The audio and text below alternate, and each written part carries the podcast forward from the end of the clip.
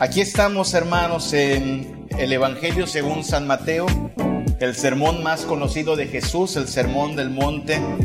Abarca los capítulos 5, 6 y 7 de Mateo. Y nosotros estamos yendo poquito a poquito por algunas de las partes más importantes. Le hemos llamado a esta, a esta nuestra serie Devoción sin selfies, ¿no? Usted sabe, eh, esta era en que nos encontramos, esta década, está profundamente marcada por las redes sociales. La gente, mucha gente acostumbra tomarle foto a todo lo que hace en el día y estar hablando de qué comió, cómo está el cielo y todo eso es parte de, pues, del momento en que nos encontramos culturalmente. Pero una, una tendencia también es que esto se vuelve un asunto a veces de presunción, un asunto a veces de mucha vanidad y esto podría afectar, si bien nuestra conducta, nuestro comportamiento, puede afectar, es posible que afecte incluso nuestra forma de entender la devoción. ¿sí? Yo no acuso a nadie de que sea pecaminoso hacer esto, pero creo que no necesitamos subir una foto de nosotros orando, una foto de nosotros eh, leyendo la Biblia o antes del culto, no aquí, antes de alabar a Dios. Todo eso Ah, si bien podría venir de un corazón, a lo mejor con buenas intenciones, ya empieza a, mostrar un, sesgo de cierta presunción, de, cierta vanidad o vanagloria. Y es que la parte en que nos encontramos, Mateo capítulo 6, precisamente habla de una situación muy parecida eh, en la cual se encontraban los fariseos. Recuerde que los fariseos eran la clase más religiosa de su momento. Quiero aclarar que no eran mal vistos por la gente, ¿ok? La gente, la gente apreciaba a los fariseos. La gente tenía una perspectiva de los fariseos como de que eran muy santos, muy obedientes a la palabra de Dios, muy consagrados. Me atrevo a hacer la analogía. La gente veía a los fariseos tal como muchos a veces nos ven a los pastores, ¿sabe?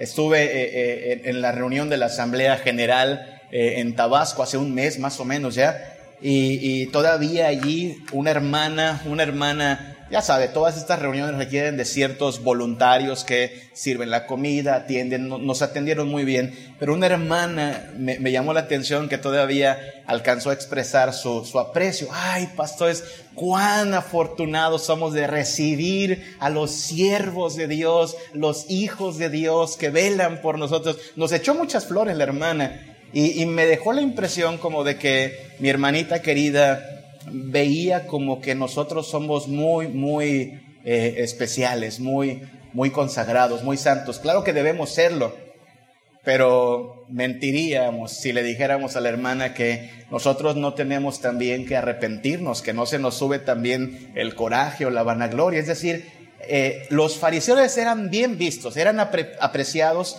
y difícilmente se pensaba que un fariseo tuviera un corazón pecaminoso, porque eran muy, muy dados a cuidar el, el obedecer la ley, al menos a la vista de las personas. Y entonces lo que hace Jesús es desenmascarar. Ya luego cuando la hermana vio que algunos estaban medio peleando a la hora de las votaciones, no sé si, si siguió pensando que estos pastores nomás son la, casi la santidad encarnada, ¿no? Pero eso pasa, o sea, a veces se lleva uno sorpresas cuando descubre que eh, aquella apariencia de, piedad absoluta no es tanto y todavía batallamos todos con el pecado. Y eso pasó cuando Jesús vino a la tierra. Eh, habló acerca del arrepentimiento, habló acerca del pecado, y como que los fariseos de lejos decían, bueno, eso no es para nosotros. Y entonces en este punto del sermón es como si se volteara y dijera, oh, también es para ustedes. También ustedes que se creen tan religiosos, que se creen tan especiales, espirituales, que reciben tantos elogios de la gente, también ustedes deben entender que no son sus apariencias las que los van a, dejar bien puestos delante de Dios, sino que tienen de verdad que arrepentirse. Mateo 6 del 1 al 5 dice así, guardaos de hacer vuestra justicia, o sea, de, de portarse bien, de obedecer la ley, delante de los hombres para ser vistos de ellos. Ese era el problema, querían ser vistos nada más. De otra manera, no tendréis recompensa de vuestro Padre que está en los cielos. Cuando pues des limosna, algo que es bueno, compartir, eh, no hagas tocar trompeta delante de ti como hacen los hipócritas en las sinagogas y en las calles para ser alabado por los hombres. De cierto os digo que ya tienen su recompensa, ya la tienen.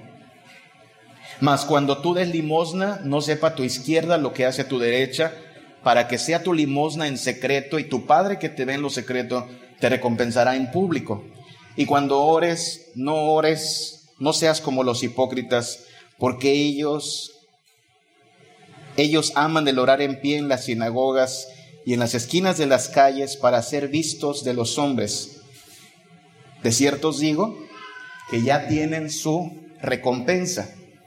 Así es que Jesús está dirigiéndose a los fariseos y diciendo, miren, ustedes ante las personas quedan como obedientes, quedan como, eh, sí, gente que muy disciplinadamente quiere cumplir la ley, pero no nos hagamos, sabemos que son unos hipócritas, sabemos que lo hacen más como, como una pantalla, pero lo que más les importa no es la opinión de Dios, sino que la gente los alabe. Esto sin duda dolió, hermanos. Esto dolió.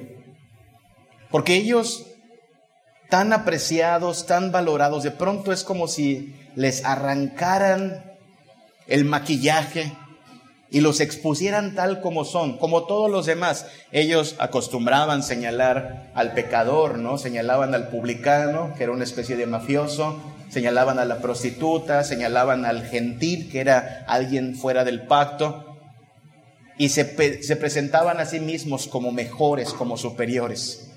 Hemos estado hablando a la luz de este pasaje diciendo que hay ciertos pecados entonces que son propios de los religiosos, ¿sí? Todos somos pecadores, pero no todos pecamos de la misma forma. Y los pecados más comunes de los religiosos son el protagonismo la hipocresía, el legalismo. Quizá no somos tentados en muchas otras cosas, pero cuando queremos hacer las cosas a la manera de Dios, cuando queremos ser sinceros en nuestra religión, vamos a ser tentados por el protagonismo, esto que, que nos vean como especiales, por la hipocresía, por querer aparentar algo e incluso por el legalismo. Hablemos de eso hoy porque si de algo eran culpables los fariseos era de ser legalistas. Y hoy que nos vamos a acercar a la mesa del Señor necesitamos tener presente precisamente cómo es que nos vamos a acercar como justos o como pecadores. ¿Cómo, cómo es que participamos del cuerpo y la sangre de Cristo como merecedores o como necesitados de gracia. Hablemos un poco del legalismo entonces. En un pasaje más adelante, en Mateo capítulo 15, dice que se acercaron un día a Jesús los escribas y los fariseos de Jerusalén, diciendo, ¿por qué tus discípulos quebrantan la tradición de los ancianos? Porque no se lavan las manos cuando comen pan. No sé qué piensa usted cuando lee este pasaje. Yo cuando lo leía pensaba, ah, esos discípulos, cuánta falta de higiene, no se lavan las manos antes de comer, todas sucias, y, así se comen su, su alimento. Nos han enseñado que antes de comer debemos lavarnos las manos, así es que, ah, estos discípulos no tenían hábitos de higiene, pero no, no es lo que está aquí en el pasaje. Note que dice el versículo 2, la acusación de los fariseos, ¿por qué quebrantan la tradición de los ancianos. Es decir, que en el hábito de estudiar la ley, los maestros, los ancianos, habían establecido una serie de normas que acompañaban a la ley y que servían algo así como el reglamento para cumplir la ley, el manual operativo, el manual de procedimientos. Y entonces habían establecido que lavarse las manos debía seguir un rigor especial, ¿sí? primero una mano, después la otra, agarrar el agua en cierta forma, no en otra forma. Imagínense eso. no sé, ¿alguna vez ha discutido usted con, bueno, espero que no sea motivo de discusión, pero a veces pasa, ¿no? Que usted se quiere poner, hermano, hacendoso en casa y quiere lavar los trastes, Pero no lo vea la doña lavando trastes, porque ¿qué le dice? Así no se lavan los trastes. No sé por qué. Ella tiene su propio procedimiento para lavar trastes y usted tiene el suyo. O se pone creativo y primero un plato, después una cuchara, después un vaso. ¿Qué más da? De todos modos se van a lavar. Pero cada quien tendrá una justificación para lo que hace, ¿no? Y ahí es donde empieza la discusión, que hay que solucionar cristianamente, ¿no? Pero imagínense que alguien dice, es que así tiene que ser. ¿Dónde dice? ¿En qué constitución está el manual de procedimientos para lavar los platos? Lo importante es que queden limpios, ¿no? Lo importante es que estén limpios al final del proceso. Bueno, los maestros, los ancianos habían establecido paso A, paso B, paso C para lavarse las manos. Los discípulos de Jesús sí se lavaban las manos, ¿ok? No eran cochinos. Pero no se las lavaban de acuerdo a la tradición de los ancianos. Y aquellos estaban pendientes de decir, ah, fallaron al lavarse las manos. Y lo que están defendiendo es una tradición. Ellos mismos están conscientes de eso. Es la tradición. Es el uso y costumbre que nos hemos eh, habituado a practicar. Y no es, no es exageración, hermanos. Los maestros de la ley habían establecido toda una serie de ordenanzas que no eran propiamente la ley de Dios, pero que se habían hecho leyes. ¿Ha oído el dicho? Las costumbres se vuelven leyes. Eso pasó también en el pueblo de Israel. Tan es así, y eso lo puede usted consultar en, en internet incluso, que según la tradición de los ancianos hasta el día de hoy, los judíos, los que todavía esperan un Mesías, no han creído que es Jesucristo el Mesías que vino, al menos hablan de 39 cosas que están prohibidas en el día de reposo. 39 cosas, la lista la puede buscar, pero entre las que más me llamaron la atención están estas. En un día de reposo, los bolsillos tienen que estar hacia afuera. ¿sí? ¿Ha visto alguien con los bolsillos así hacia afuera. Y, qué cosa más rara, ¿no? ¿Por qué tienen los bolsillos hacia afuera? Porque tienen que mostrar que están vacíos. ¿Y por qué deben estar vacíos? Porque si algo está en tu bolsillo, lo estás cargando. Y si lo estás cargando, esa ya es una obra. Y como la ley dice que no hagas el día de reposo obra alguna, por traer una monedita, un clip, algo en tu bolsa, estás quebrantando el día de reposo. Mm. Y eso lo creen hasta el día de hoy. En un día de reposo, el judío ortodoxo, el judío tradicional, no utiliza su auto. A lo mejor tiene un auto, a lo mejor tienen más de, un auto porque son bastante prósperos muchos de ellos, pero no se usa el auto. ¿Por qué razón? Porque es trabajar. Encender el auto, mover una palanca, ya es obra de trabajo, y entonces no lo hacen. Convenientemente sí pedirían un Uber, ¿se da cuenta? No manejo porque va en contra del día de reposo, pero sí puedo pedir un Uber porque yo no lo estoy manejando.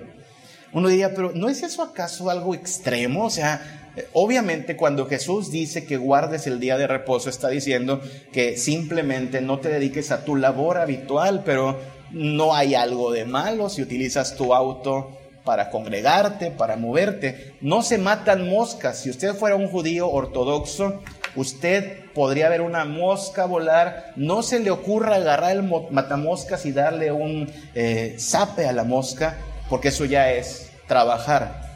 Tampoco se escribe. Los judíos ortodoxos no escriben, no borran, no tachan, porque eso es un trabajo.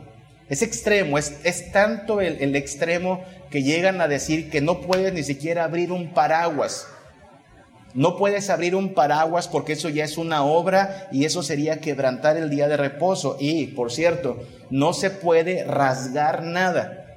Incluso el papel sanitario, que ya sabe que hay que rasgarlo para darle uso, no lo puedes rasgar. Y entonces, ¿qué hacen? Dirá usted. La noche antes del día de reposo se ponen a rasgar todo el papel que van a creer que van a ocupar al otro día y lo tienen listo para ocuparlo. Así hacen los judíos. ¿Y por qué hacen eso? Porque guardan la tradición. Jesús le va a contestar allá en Mateo 15 a los que dicen, tus discípulos no se lavan las manos, con palabras muy duras. Mateo 15, 7. Hipócritas. Bien profetizó de vosotros Isaías cuando dijo, este pueblo de labios me honra, mas su corazón está lejos de mí. Pues en vano me honran, enseñando como doctrinas mandamientos de hombres. Esto es lo que está acusando Jesús. Sus costumbres las han vuelto leyes y las han impuesto a los demás y han querido que los demás se sometan a sus costumbres y les han hecho creer que esto es lo que Dios demanda. Y saben que eso no lo demanda Dios. Eso es legalismo. Imponer cosas que Dios no ha ordenado y elevarlas a nivel de obligación e incluso obligación para ganar la salvación, eso es legalismo. Tres situaciones ocurren con el legalismo. Una de ellas, la más básica, es que cuando se asume que el favor de Dios es por méritos, eso es legalismo. Cuando pienso que mi obediencia en este punto, mi obediencia en este punto me va ganando eh, algo de créditos delante de Dios y que entonces estoy ganándome mi salvación, eso es legalismo. Y eso es lo que pasa con los fariseos. Alguna vez Jesús va a, hablar de un fariseo que llegaba a orar, ¿se acuerda? Y le presumía a Dios, yo doy mi diezmo, Señor, yo ayuno dos veces, yo hago esto, yo hago aquello. Básicamente lo que espera es que Dios diga, ay, sí es cierto, eres tan bueno, tan obediente que te mereces una estrellita en la frente y te mereces el cielo, te lo has ganado. Pero no es así como funciona el reino de los cielos. Jesús mismo dijo que al reino de los cielos se entra no por méritos, sino con un corazón quebrantado. Son los pobres en espíritu. Si alguien entre nosotros piensa que se está ganando por mérito el favor de Dios, no hemos entendido el Evangelio, hermanos. Ahora, esto no quiere decir que no obedezcamos, esto no quiere decir que no seamos diligentes en cumplir la ley de Dios, pero no lo hacemos para ganarnos el cielo, porque el favor de Dios no se puede obtener por mérito. Ahora, de aquí, de esta primera eh, manifestación del legalismo, se desprenden otras, porque cuando uno está en el intento megalómano, eh, en el intento vanaglorioso de parecer como especial y grande delante de Dios, pues entonces voy a querer que los demás se mantengan debajo de mí porque no quiero competencia. Y entonces empiezo a juzgar, hey, eso que haces está mal, Dios ya te vio. Oye, eso que haces, eso no se hace. Y me vuelvo legalista al prohibir lo que en realidad no está prohibido. Y es aquí donde hasta el siglo XXI, hermanos, en la iglesia del Señor se ven manifestaciones del legalismo, cuando se prohíben cosas que en realidad no están prohibidas, que no son pecaminosas en sí y que cada quien debe decidir por la sabiduría cristiana si participa de ello o no. Cosas en las cuales en algún momento se ha incurrido, pero que no necesariamente son malas. Las sectas se caracterizan por esto, ¿sabe? Sabemos de una secta que dice que está mal tomar Coca-Cola, ¿no? ¿Dónde está eso en la Biblia? ¿O está mal tomar café? Claro que nos haría muy bien dejar de tomar Coca-Cola y nos haría muy bien algunos dejar de tomar café, especialmente si no puede dormir después, pero no está prohibido tu entrada al cielo no depende de si tomaste o no Coca-Cola. Sabemos de una secta que prohíbe las transfusiones de sangre. ¿Ha escuchado de eso usted? ¿Dónde está eso en la Biblia? Tal cual no está. Lo infieren sacando algunos pasajes de contexto. Hay iglesias donde a las hermanas se les dice hasta el día de hoy que no pueden usar aretes ni maquillarse porque es pecado. Yo diría, bueno, la norma es que no tardes más tiempo maquillándote de lo que pasas orando leyendo tu Biblia. Si pasas mucho tiempo maquillándote y en realidad nunca lees tu Biblia, has, entendido mal las cosas. El hermano Pedro dice que más que tu peinado debe importarte tu eh, devoción delante de Dios. Pero si alguien, aparte de eso, quiere lucir su belleza, una hermana por supuesto, quiere lucir su belleza maquillándose o usando joyas, no le vamos a criticar diciendo usted es pecadora, hermana. No. Pero el legalismo ocurre ahí. Porque claro, la persona que cree que por sus méritos se gana el cielo, disfruta de señalar por su tradicionalismo, por su legalismo, a quien está incurriendo en quebrantar sus costumbres, que es algo en leyes. Y también el legalismo, como aparece ahí en tercer lugar, a lo que lleva es a hacer obligatorio lo que en realidad es opcional. ¿sí? Hay cosas que son opcionales, que no son una obligación. Por ejemplo, la práctica del ayuno. No me voy a meter con el ayuno a fondo, pero independientemente de lo que usted crea sobre el ayuno, el ayuno no es un mandamiento en la Biblia, es algo opcional. Alguien puede decir, no, tienes que ayunar. No, no tienes que ayunar. La Biblia no te ordena ayunar. Pero yo quiero ayunar. Pues échele ganas y ojalá eso le lleve a ser más devoto, pero no es una ley. Si usted lo quiere hacer, adelante. Acá en Yucatán es tradicional que los pastores usen guayabera. Eso está muy cómodo, ¿no? Usar guayabera es la ropa eh, institucional de los pastores, al menos de los presbiterianos. En el norte es saco y corbata. Pero no estamos haciendo de eso una ley, no decimos eh, el pastor que no lleve guayabera no puede predicar, eso sería legalismo, eso es hacer obligatorio lo que en realidad es opcional. Hermanos, ¿cuántas veces debe leer el cristiano la Biblia en su vida? ¿Usted cree que un cristiano debería leer la Biblia en un año? Bueno, es opcional. Y qué bueno si lo hace. Adelante, lea. Pero alguien podría decir, yo, yo leo, pues sí leo, pero no me la acabo en un año. A veces tardo dos años en leer la Biblia completa. Ah, qué pecador nos salió el hermano, no quiere leer la Biblia en un año. No, es opcional. Le ayudaría leer más, pero no hay problema no hay problema si va leyendo poco a poco. Así es que el legalismo tiene estas múltiples formas. Asumir que el favor de Dios es por méritos, prohibir lo que en realidad no está prohibido, hacer obligatorio lo que en realidad es opcional. Con todo, hermanos, también hay que aclarar que no todo lo que se acusa de legalismo es legalismo. Hay algunas cosas que la gente quiere acusar como si fuera legalista. Hay que tener cuidado de eso porque luego alguien empieza a decir, sí, es cierto, el legalismo es bien feo. Ay, cuánto legalista hay en la iglesia. Mucho legalista y que, bueno, bueno, no todo es legalismo, ¿ok? Por ejemplo, tener una referencia bíblica para diversos aspectos de la vida no es legalismo. Lo digo porque alguien una vez quería pensar bíblicamente y hablaba de sus hijos y la crianza y decía, sí, cierto, porque la Biblia dice esto y aquello. Y luego piensa en la política y dice, no, no, esas leyes están mal porque la Biblia dice esto y aquello. Y luego ve cómo se, cómo se comporta la sociedad y dice, eso está mal o eso no le agrada a Dios porque la Biblia dice esto y aquello. Entonces alguien que le escuchó le dijo, ah, esta persona para todo tiene un verso bíblico. Para todo saca la Biblia. Es legalista. No, eso no es legalismo, hermanos.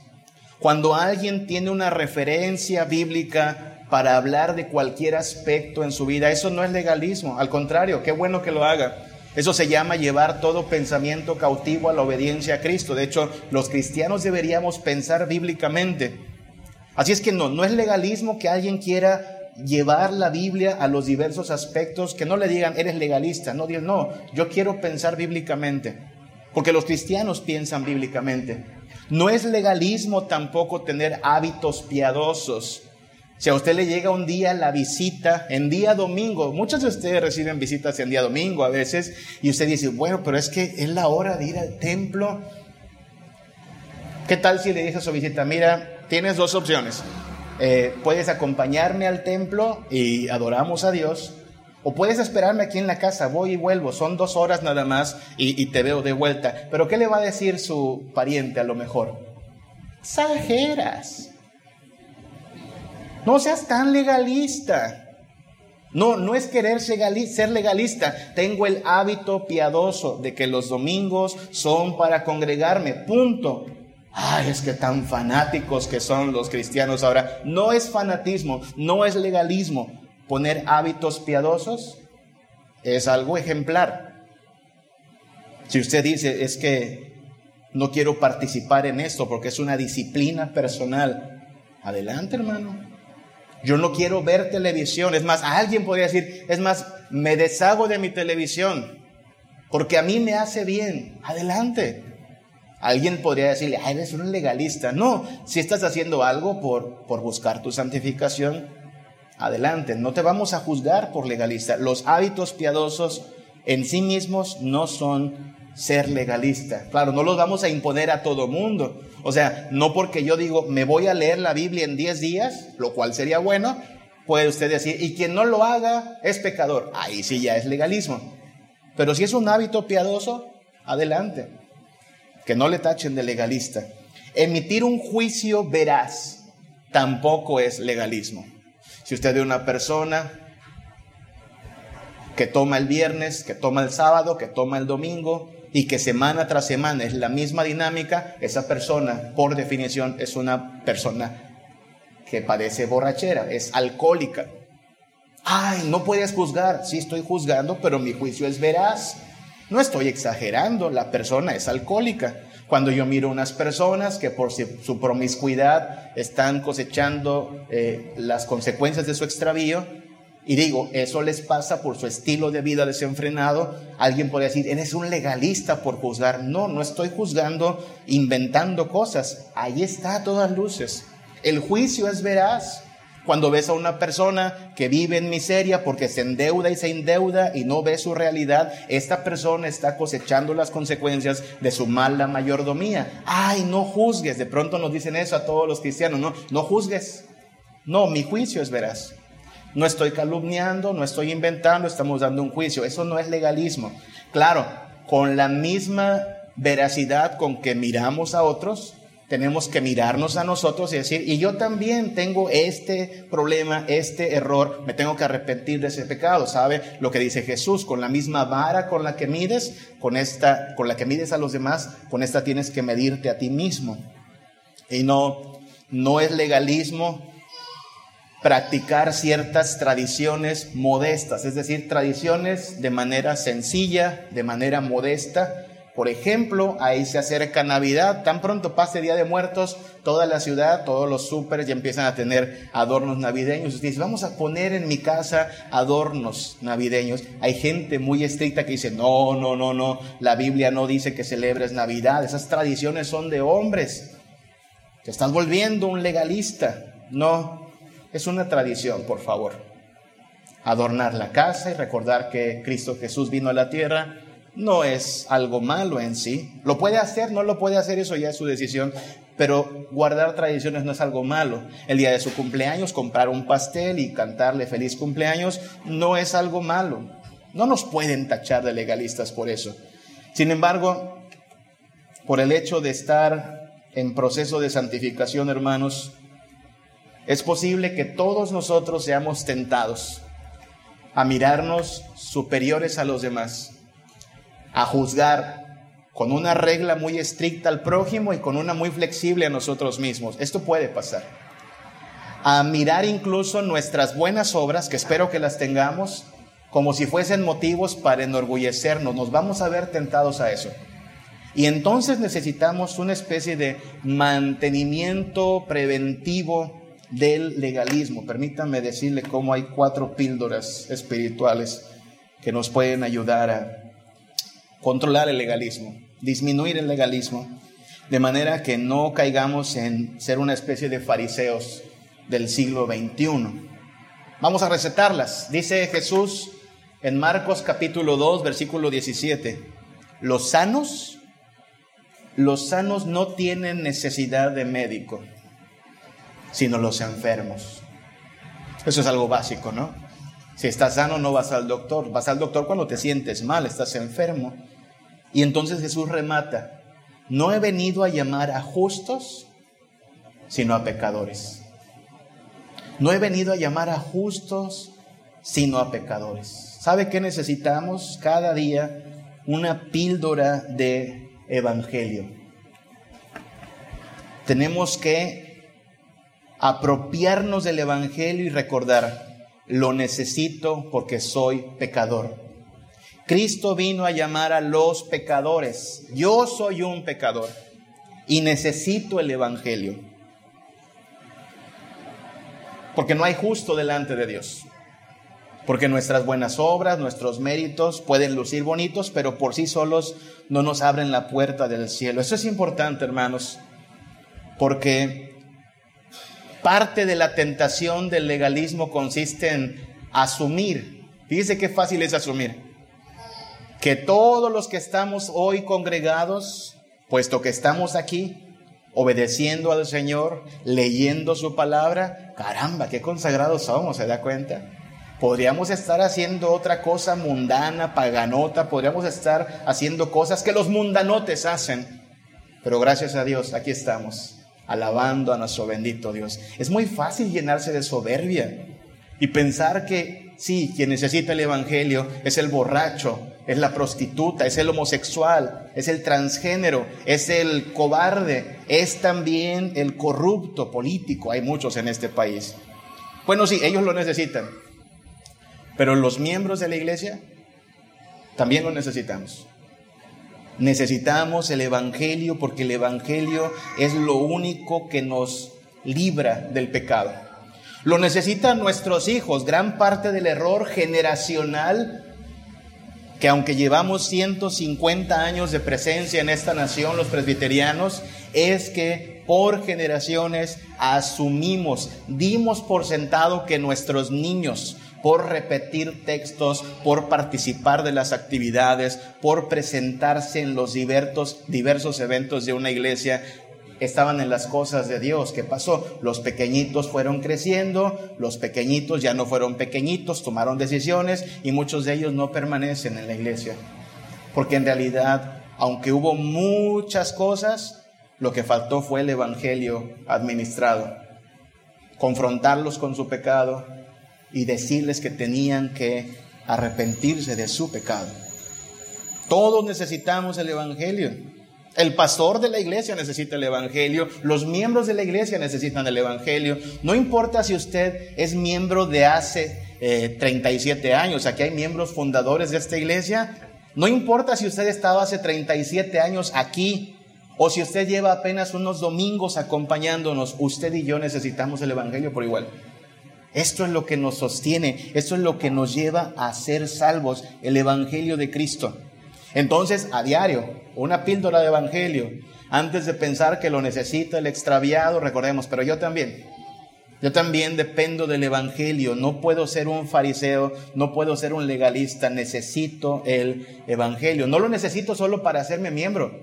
En todo el trayecto hasta que Cristo venga y nos llame, necesitamos el Evangelio. Jesús mismo dice en su palabra, allá en Marcos 9:13, un pasaje alterno, no he venido a llamar a justos, sino a pecadores. Y añade un poquito Marcos, a Mateo, perdón, añade una eh, frase más, llamar a pecadores al arrepentimiento. ¿Arrepentimiento qué es? Un cambio, hermanos, un cambio. Recuerde que decíamos hace unos domingos que hay gente que dice, no somos perfectos, pero lo dice más como una excusa, ¿no? Ay, nadie es perfecto, como una excusa. Pero la frase nadie es perfecto, en vez de una excusa, debiera ser una razón para decir, nos falta, nos falta cambiar, nos falta ser transformados. Y el arrepentimiento es precisamente un cambio en nuestra vida. No es suficiente con asumir, sí, soy pecador. No es suficiente con aceptar que no somos perfectos. Tiene que haber un cambio en nuestras vidas, porque este cambio es la evidencia de que hemos entendido el Evangelio. Arrepentimiento, hermanos, no es un sentimiento. Cualquiera tiene sentimientos, cualquiera tiene remordimientos. Arrepentimiento es empezar a luchar contra el pecado, sacarlo de nuestra vida, cortarle todo suministro al corazón para que no sea alimentada más la carne.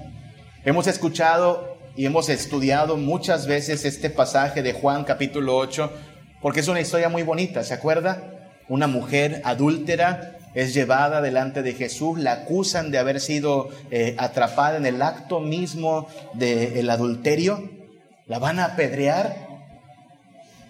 Y entonces Jesús dice esta famosa frase que se ha vuelto también la excusa de muchos. ¿Se acuerda cuál es? El que esté libre de pecado, que tire la primera piedra.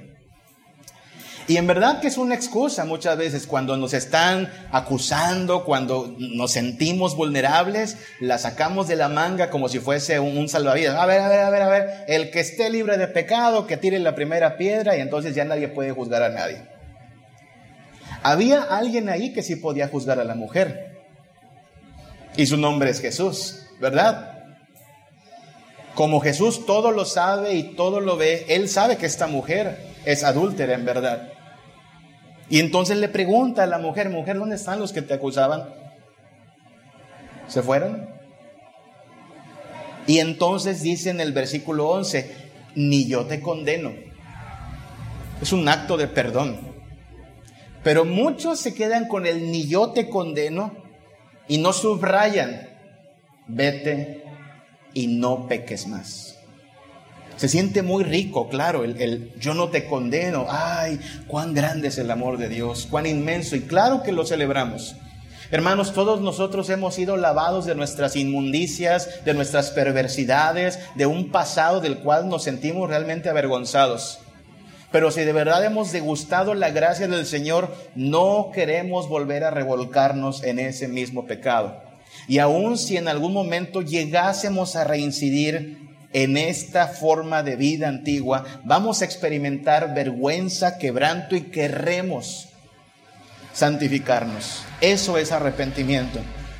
Y necesitamos, ¿qué cree? Diariamente nuestra dosis de arrepentimiento. No me vaya a decir que usted no necesita arrepentirse de nada.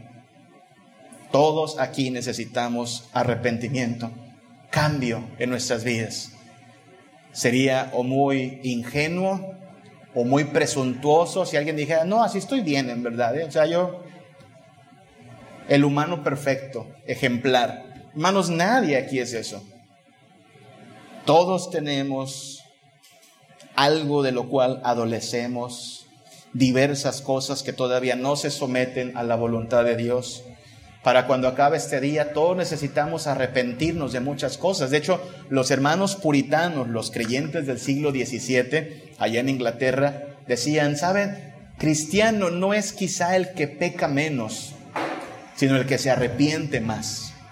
Y no, no es una concesión a pecar mucho. Lo que pasa es que el cristiano de pronto empieza a darse cuenta que hay cosas que son de verdad malas no solo estas cosas grotescas como el adulterio, como el asesinato, como el robo, no, también cosas que a veces pasamos por alto, como la amargura, como la ingratitud, como la queja. Hermano, eso también es pecado. Y al final de este día tenemos que arrepentirnos de eso también. Señor, he sido impaciente. ¿Cuántas veces se ha arrepentido por su impaciencia? Porque la impaciencia en un sentido esconde pecado, hermanos. Este deseo de querer ser nosotros Dios, los que controlamos todo, y cuando las cosas no salen como nosotros queremos, nos enojamos. ¿Por qué te enojas? ¿Cuál es tu enojo? Tú no eres Dios. Entonces cuando cierra el día hay que decirle a Dios, Dios, hoy fui impaciente. Y mi impaciencia esconde el coraje de no tener el poder. Pero bien me hace recordar que yo no tengo el poder. Tú tienes el poder. ¿Cuántos de nosotros nos hemos arrepentido de nuestra ingratitud, hermanos? Porque somos muy dados a la queja, porque somos muy dados a incluso gozar las bendiciones y quejarnos cuando no nos caen bien las cosas que nos da Dios. Y eso es ingratitud y la Biblia dice que no podemos menospreciar a nuestro Dios. Así es que al final de este día quizá alguien tenga que arrepentirse. Dios, he sido un ingrato. Toda esta semana recibí bien de ti. También recibí algunos males, pero los bienes fueron mayores. Y en mi boca hubo más queja que gratitud. Necesito perdón. ¿Se da cuenta? No he matado a nadie, no robé un banco, no adulteré, no, pero tengo que arrepentirme de cosas que nos damos cuenta. Nos damos cuenta que no honran a nuestro Dios. En ese sentido, el cristiano no es solo el que peca menos, sino el que se arrepiente más, el que se mira a sí mismo y dice, yo tengo que ser cambiado. También el pecador, también el incrédulo, pero el cristiano sigue en un proceso de cambio y transformación. Dice Hebreos 3:12, mirad hermanos, o sea, mucho ojo, mucho, mucho ojo, abusados, que no haya en ninguno de vosotros corazón malo de incredulidad para apartarse del Dios vivo. Que nadie se aparte, que nadie deje de perseverar. Mucho cuidado, hay tanta distracción, que nadie se distraiga de lo importante. Primera de Juan 2.19, el apóstol Juan incluso hablando de personas que en algún momento fueron parte de una comunidad visible, de una iglesia local, pero dejaron de perseverar, salieron, abandonaron la fe. Tajantemente dice el apóstol Juan, salieron de nosotros, pero no eran de nosotros, porque si hubiesen sido de nosotros, habrían permanecido, habrían permanecido. Próximo domingo el consistorio tiene reunión, el consistorio de Príncipe de Paz. Ya nos anunciaron que viene una reunión congregacional. Vamos a tomar la lista de miembros. ¿Sabe qué es lo que tristemente tenemos que anticipar? Del 2019, que fue la última vez que se eh, supervisó esa lista, hay algunos nombres que van a ser quitados de la lista. Algunos porque fueron llamados a la presencia de Dios, ya no están con nosotros, así es que no hay nada de qué excusarse, Dios los llamó. Otros no tienen excusa. A lo mejor ponen excusa, pero no hay excusa.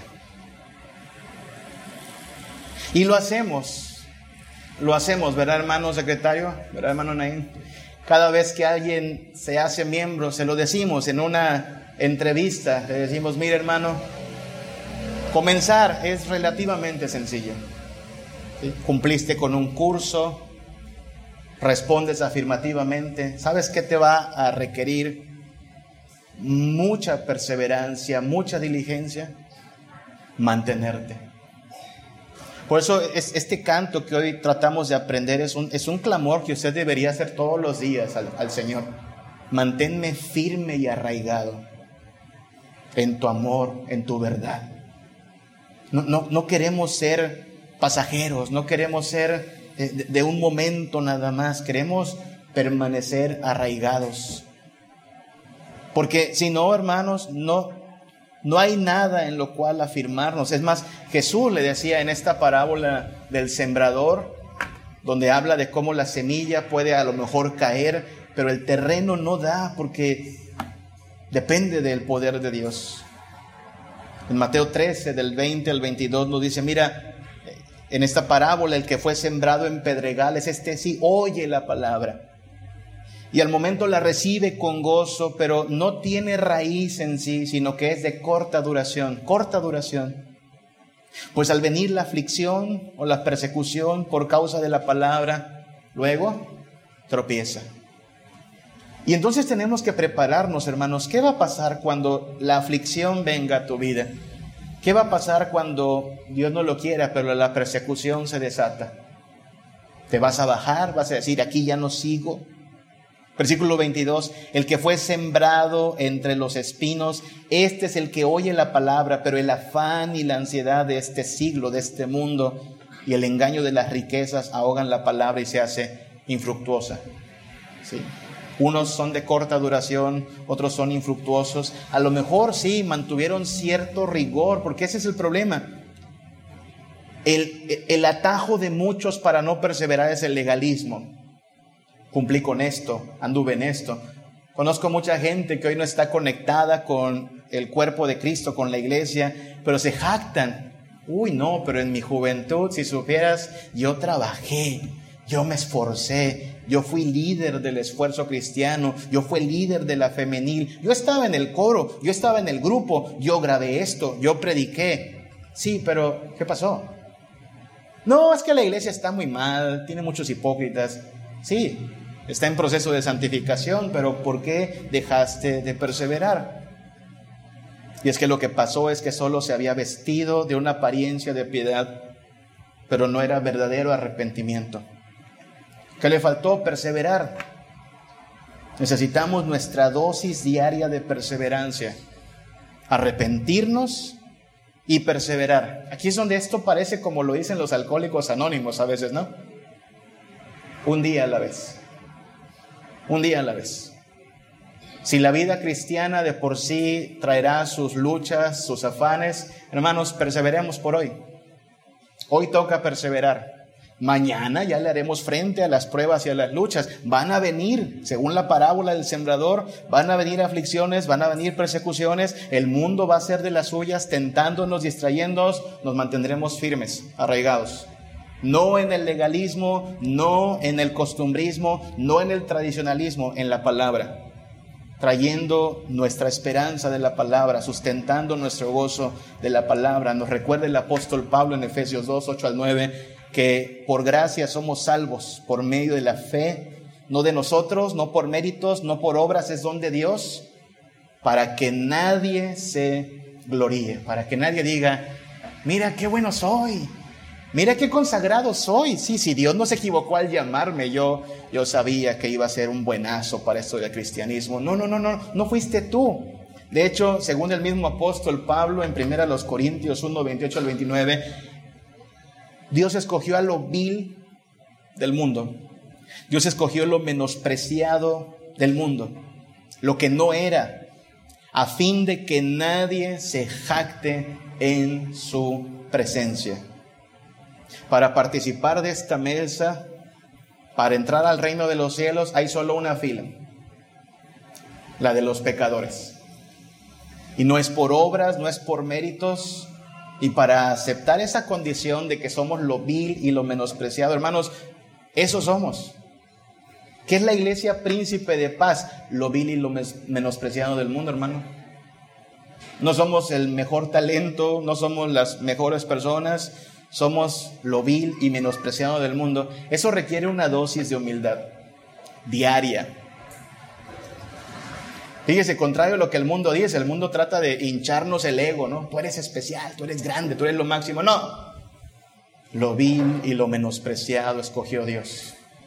Es por gracia que estamos delante de Él. Nadie se puede gloriar y si alguien siente que se le está subiendo el ego, subiendo el protagonismo, échese su dosis de humildad. Soy de lo vil y lo menospreciado del mundo. Estas cuatro cosas, entre muchas otras cosas, necesitamos, hermanos, a diario, a diario recordarnos que el Evangelio es lo único que nos puede dar esperanza, dirección y salvación que la vida cristiana es una vida de arrepentimiento, de cambio. Esta semana tenemos que seguir arrepintiéndonos.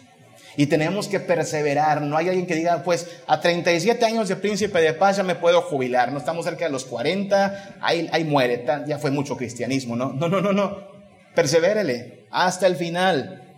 Y si nos vemos que nos hemos mantenido firmes y usted dice, pues sí he crecido, he crecido en gracia, he crecido en conocimiento, vino la pandemia y me mantuve firme, han venido los problemas y mi fe no ha menguado, Solo recuerde que no es porque usted sea la gran cosa o que tenga el mejor carácter o que usted sea eh, autosuficiente. Todo esto vino de Dios. Él le mantuvo, Él le sostuvo, Él nos fortalece. El único que se lleva el mérito es nuestro Dios. Para participar de este sacramento necesitamos hacerlo con humildad, en humillación. Porque el único que merece la gloria es aquel que murió y que nos lava en su sangre y que nos da perdón de pecados por su sacrificio. Entonces, ayúdenos Dios a ser los que nos arrepentimos cada vez más, a ser los que dependemos de su gracia. Vamos a orar a nuestro Dios y vamos a tomar este momento como un momento de preparación también para participar del sacramento de la mesa del Señor. Solo recuerde que para participar de la mesa del Señor lo hacemos arrepentidos de pecado, reconociendo que solo por gracia somos salvos, deseando ser transformados, no como legalistas, no como fariseos, como pecadores necesitados de gracia y arrepentimiento.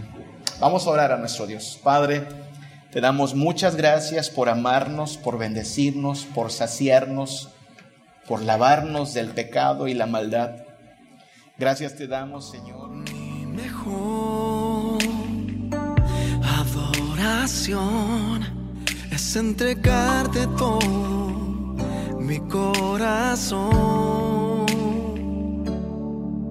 y rendirte mi vida sin reserva, Señor.